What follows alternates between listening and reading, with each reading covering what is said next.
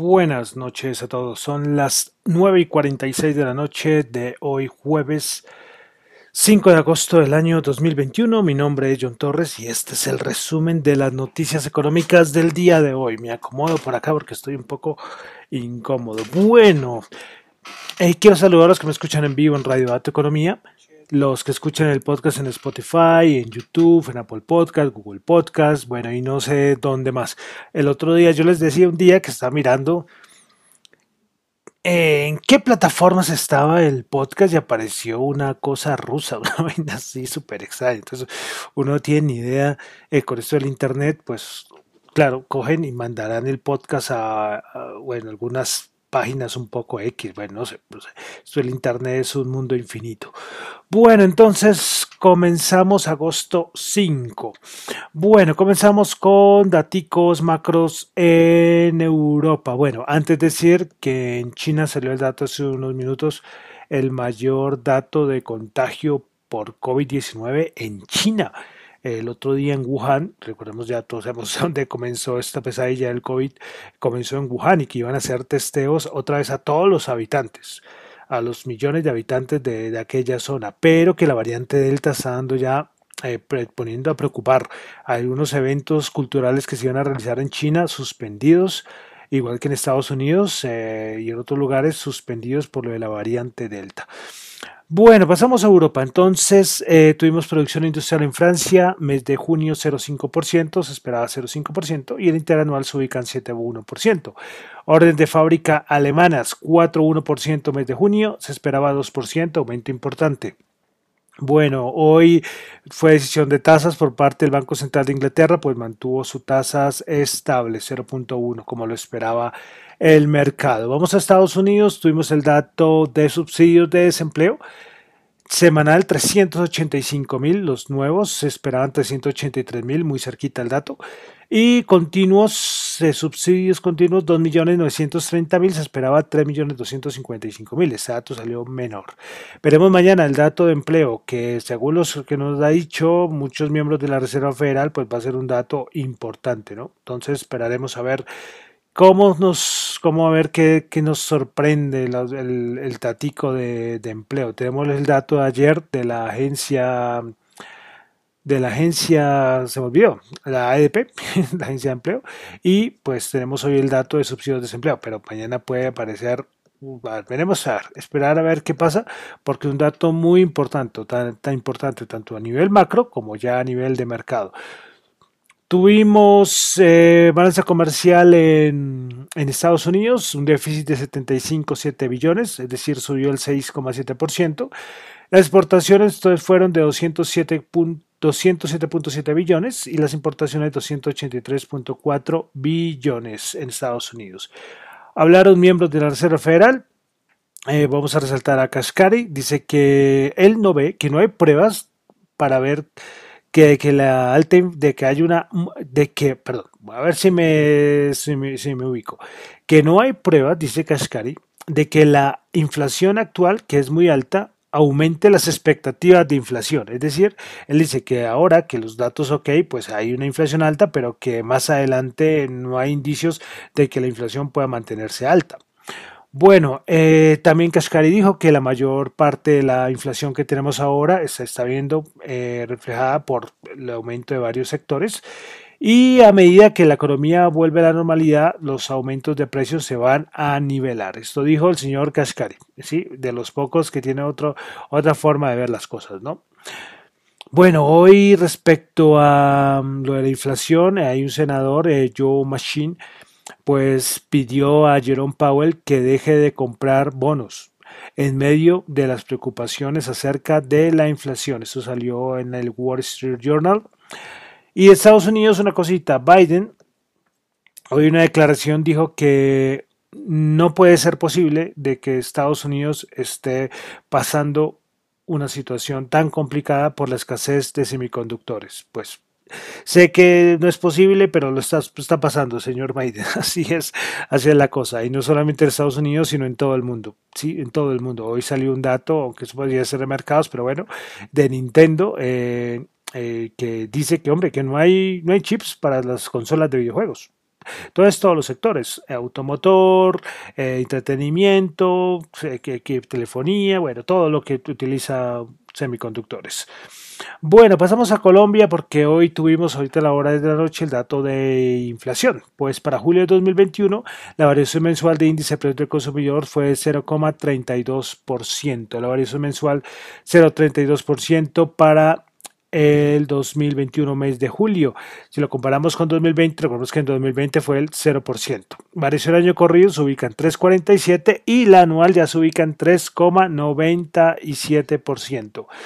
Bueno, miremos a ver la variación mensual de los índices de precios de producto del consumidor, perdón, por divisiones de gasto en julio. Pues en primer lugar, restaurante y hoteles 0,8, alimentos y bebidas no alcohólicas 0,38, recreación y cultura 0,38, las de menor variación mensual, prendas de vestir y calzado 0,18, educación 0%, información y comunicación con menos 0,1%. Entonces, dato para analizarlo bien, el de la inflación. Ya creo que el Banco de la República, pues ya saben, ya lo hemos comentado y en todo lado ustedes van a ver que eh, subida de tasas pues yo creo que va a ser, no sé, solo que pase, yo qué sé, no sé, qué puede pasar, sí, para que no ocurra esto, pero bueno, una subida de tasas eh, por, por, datos de inflación. Bueno, vamos al algo de mercado rápidamente, y lo tengo acá incompleto porque me faltaba incluir otros, pero, pero hasta ahorita me doy cuenta. Bueno, hoy Ford sacó que un datico o una noticia, una información de que espera estar bien posicionado a nivel de los vehículos eléctricos. Dice que espera que el 40 al 50% de las ventas de Estados Unidos de Ford para el 2030 sea de solo coches eléctricos. Yo creo que esto ya Joe Biden en todo lado aparece impulsando el sector eléctrico de los carros eléctricos. Esto va en, esto va, a ser algo mundial, ¿eh? pero vamos a ver el nivel de infraestructura, qué países, porque esto, no es, esto es diferente, ¿eh? lo de los coches eléctricos cambia algunas cositas. Bueno, una noticia que salió el día ayer en la noche y fue porque íbamos a tener la, la colocación de acciones por la TAM Logistic Properties, pues, pues salió el comunicado ayer en la noche pues que esta empresa buscará mejores condiciones para su entrada al mercado de acciones. Eh, dice en el comunicado que debido a condiciones de mercado la colocación de acciones no se perfeccionó, que la compañía cuenta con recursos para continuar sus operaciones e inversiones. Es todo un comunicado, pero, pero, pero bueno, todo el mundo diciendo, hombre, que, que aquí no hay colocación de acciones nunca no hay ninguna CIPO, para decirlo de alguna manera, y que la única que va a salir, va, nada, cancelada o retrasada o aplazada, como quieran decirlo. Bueno, pasamos ahora sí ya a los mercados que les digo, poca cosa, poca cosa, de verdad me perdonarán. Algunos de pronto les dirán más cosas, pero yo soy sincero, es que yo no veo nada. O sea, en el Nasdaq, por si al caso, algo importante, alguna subida como la vamos a ver, pero el resto poca cosa. En el SP500 nada. Eh, por ahí el Russell de las pequeñas compañías por ahí aumentó de alguna manera importante, pero esperando mañana el dato de empleo. Mañana el dato de empleo yo creo que ese dato va a ser importante. Bueno, porque como los de la Reserva Federal nos tienen amenazados con su bendito datos de empleo, pues a ver, vamos a ver, moverá bonos, moverá renta variable, entonces pararemos mañana. Una cosita fue que si en las horas de la madrugada, pues, los eh, Goldman, Goldman Sachs salió a decir que su objetivo para, el, para este año eh, en el SP500 es del 4700 y para el 2022 4900, que puede haber bajadas, pero que este año tocaría el SP500 4700. Muy alcista los señores de, de Goldman. Bueno, entonces vamos ahora a los mercados, a los índices. Cuando yo digo mercado, la sección de mercados, porque hablo de empresas, de noticias, ese tipo de cosas. Entonces voy a tratar de mencionar que vamos ahora a la parte de los índices bursátiles. Entonces el Nasdaq 100 subió 98.06%, 15.181 puntos, principales ganadores del día. Mercado Libre una subida del 13,7%, Fox Corporation 6,5% y Booking Holdings 5,8%. Principales perdedoras, NetEase menos 5,7%, AMD menos 5,4% y Mash Group menos 2,7%. Vamos ahora al SP500 que el día de hoy subió 0,6%, 26 puntos, 4.429 puntos. Principales ganadores del día tuvimos a Penn National Gaming 9%, Wayne Resorts 8,3% y American Airlines 7,5%. Hoy en Colombia, ahorita fue que me acordé, ahorita cuando estamos en Colombia lo nombro.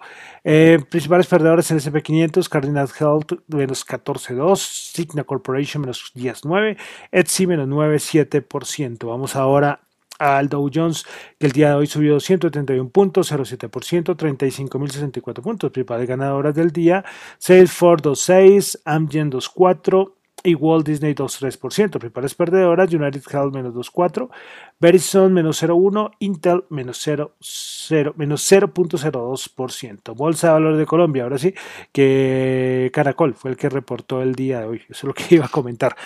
Bueno, el MSCI Colcap bajó 13 puntos, 1%, bajó 1.227 puntos. Principales ganadoras Avianca, 4.7%, con concreto 4.2%, preferencial Semargos 1.2%. Principales perdedoras, Bancolombia Preferencial 3.8%, Promigas 3.1% y Bancolombia Ordinaria 2.3%. Vamos a petróleo, WTI 69 subió 1, Brent 71.2 subió 1. Oro 1807 bajo 7. Bitcoin 40.822 subió 1.216. Mm, vamos a ver en cuánto está ahora el Bitcoin. El Bitcoin 40.398, es decir, ha bajado como 500 dólares al precio que lo había visto.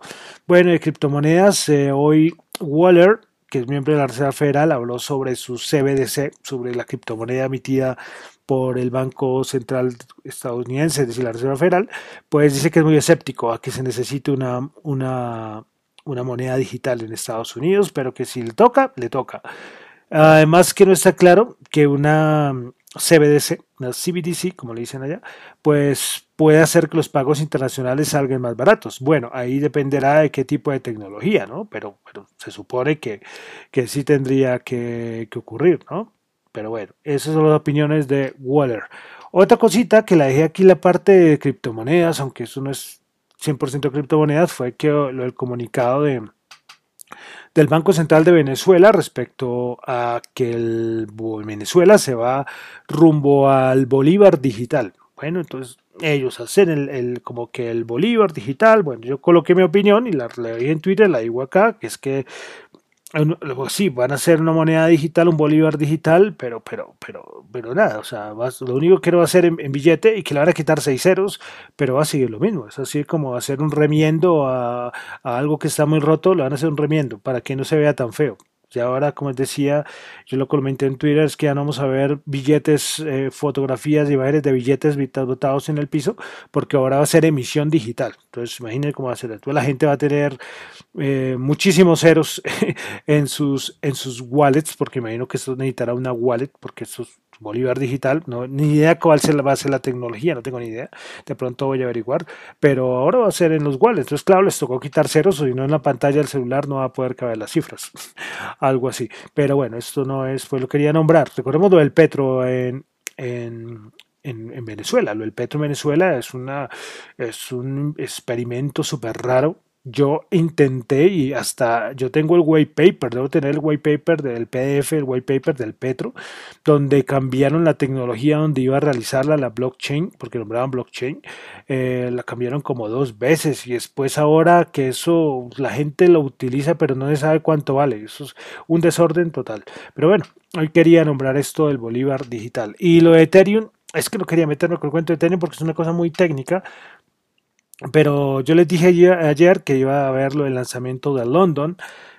London es un hard fork, pero bueno, si yo empiezo a hablar cosas de hard fork, la gente aquí queda súper perdida, porque bueno, es una cosa un poco, un poco complicada, pero bueno, le van a hacer una modificación a la, a, la red de Ethereum, ¿ok? Porque Ethereum eh, quiere hacer un cambio en, a pasar de minar con computadores, que ustedes ven las criptomonedas y eso, a Proof of Stake, que es otro tipo de, minado. Bueno, entonces en todo este proceso de llegar al Ethereum 2.0, uno de los pasos era hacer un hard fork que le llamaron London. Hard fork es una bifurcación. Bueno, creo que aquí me estoy metiendo con términos que no debería decir así porque de pronto gente queda muy loca. Pero es muy importante, es muy importante esto porque Ethereum es la segunda criptomoneda más importante lo cual da una gran importancia y porque esto va a tener va a tener afectación pero a largo plazo a largo plazo. Entonces son cosas como les digo un poco técnicas y un poco aburridas pero para los que les gustan las criptomonedas pues estar pendientes estar pendientes de, de lo que está pasando de lo que está pasando con este hard fork London que se llama. Listo entonces ya mucha criptomoneda mucha criptomoneda. Ahora sí ya para finalizar. Tasa representativa del mercado 3910 bajó un pesito Listo, ya con esto termino por el día de hoy el resumen de las noticias económicas. Recuerden que estos son solamente análisis personales, esto no es para nada ninguna recomendación de inversión. Mi nombre es John Torre, me encuentran en Twitter en la cuenta arroba John en la cuenta arroba Dato Economía. Muchas gracias.